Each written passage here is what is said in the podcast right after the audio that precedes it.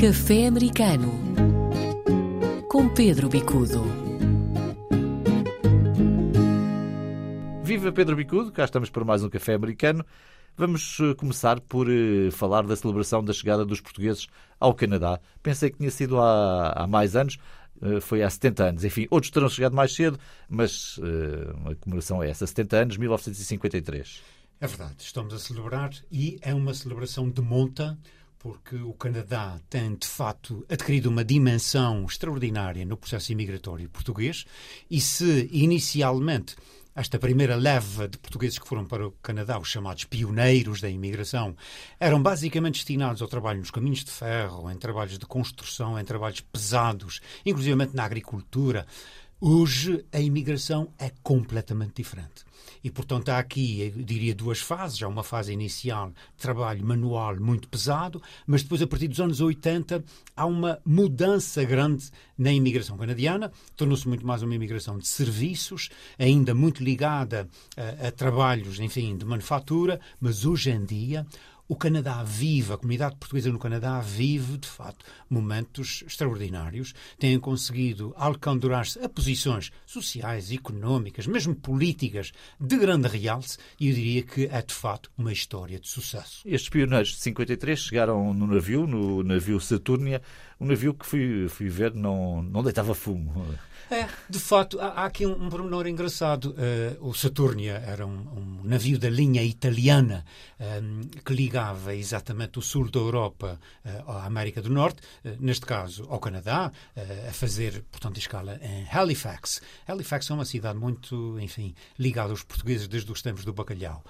e, portanto, é um navio que deixou uma marca, eles passavam nos Açores, essa primeira leva de imigrantes para o Canadá são basicamente açorianos, e, portanto, a meio do Atlântico eles faziam reabastecimento e ali apanhavam uh, mais pessoas. Uh, é interessante que alguns deles ainda estão vivos, ainda há uh, alguns poucos pioneiros e, e, de facto, as histórias são, são interessantíssimas, quer como experiências de vida, de encontrar um país que não estava preparado para a imigração.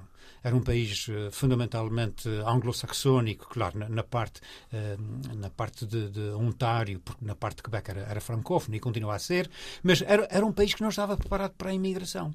Era um país de imigrantes, uhum. uh, sobretudo, enfim, de Sim. ingleses e franceses, mas que não tinha ainda a visão multifacetada que hoje tem. Hoje, o Canadá é um país multicultural, é um dos poucos países no, no, no, na América do Norte onde se nota exatamente essa integração apesar de haver sempre atritos, integração rássica, étnica, religiosa, é um país de democracia e é um país de grandes oportunidades.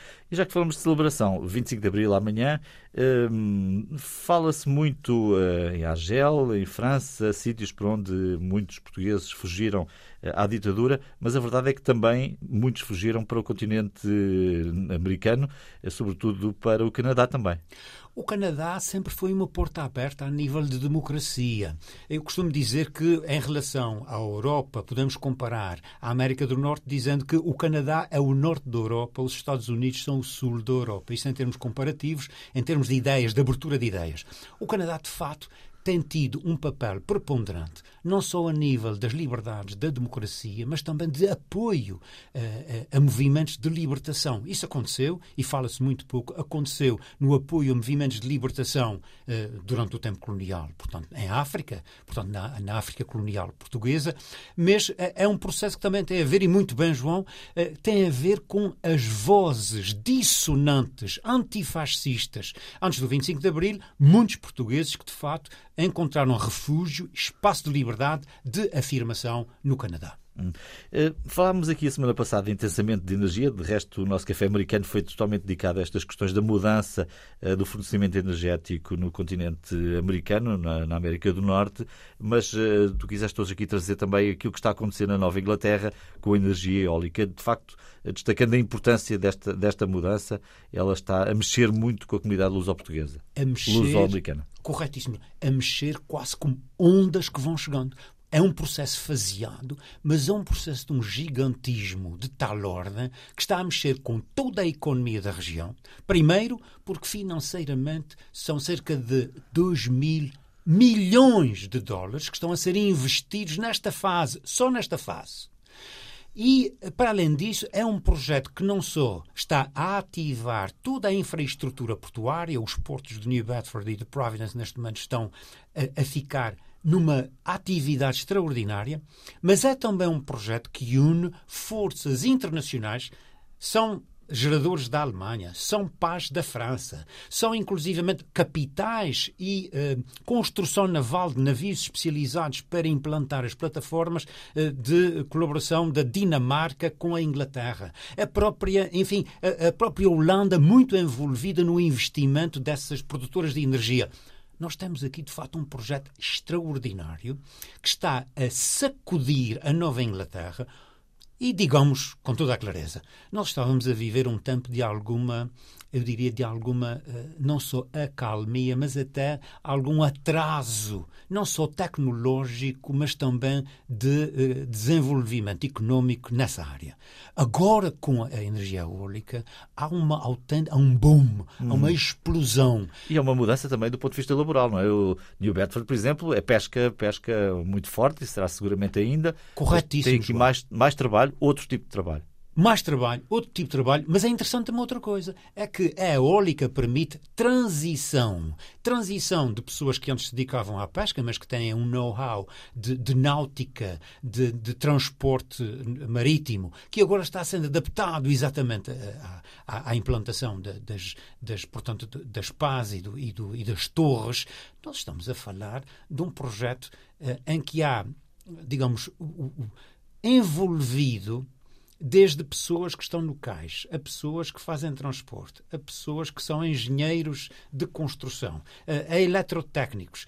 As, os, as próprias universidades, neste momento, estão a criar cursos especificamente para apoio a este projeto. Eh, a nível também da técnica, e, os, por exemplo, o, o Bristol Community College, que é um, um pequeno uh, colégio comunitário em Fall River, está a criar cursos especificamente para este tipo de atividade. Portanto, há aqui, não só em termos do imediato, portanto, essa, essa onda que está a chegar é financeira, é de postos de trabalho, é de alterações, inclusivamente, nas relações económicas, é de maior oferta de oportunidade, a atrair, inclusivamente, mais gente para uh, esta zona da América, mas há inclusivamente aqui um projeto de longo termo. É que não se trata de 5 anos ou 10 anos. Os contratos são, no mínimo, 25 anos. Hum. Bom, e vamos fechar com a nossa habitual sugestão, do mar para a cidade. E quem é que vai do mar para a cidade? Bom, do mar para a cidade, uh, nós temos aqui um livro que, que é fabuloso, uh, que já tem alguns anos, mas que nos permite ter essa visão de quem são os portugueses no Canadá.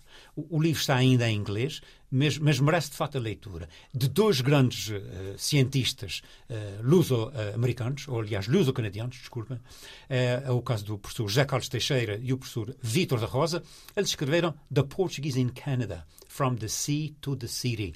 Bom, uh, os portugueses são relativamente novos no Canadá, mas o contributo que têm dado a este mosaico cultural do país, o contributo que têm dado à construção do Canadá tem sido, de facto, extraordinária e hoje em dia o grupo étnico português está numa posição extraordinária.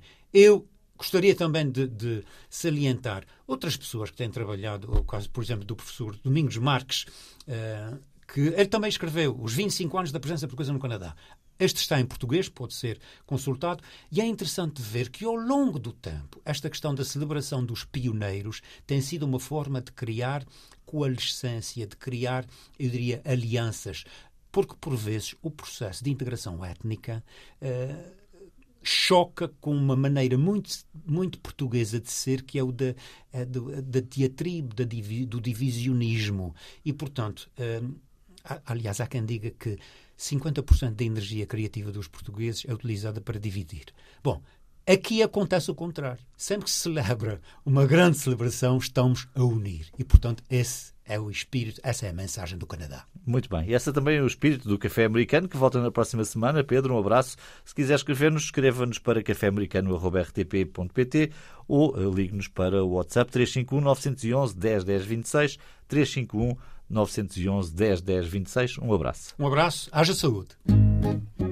Café Americano com Pedro Bicudo.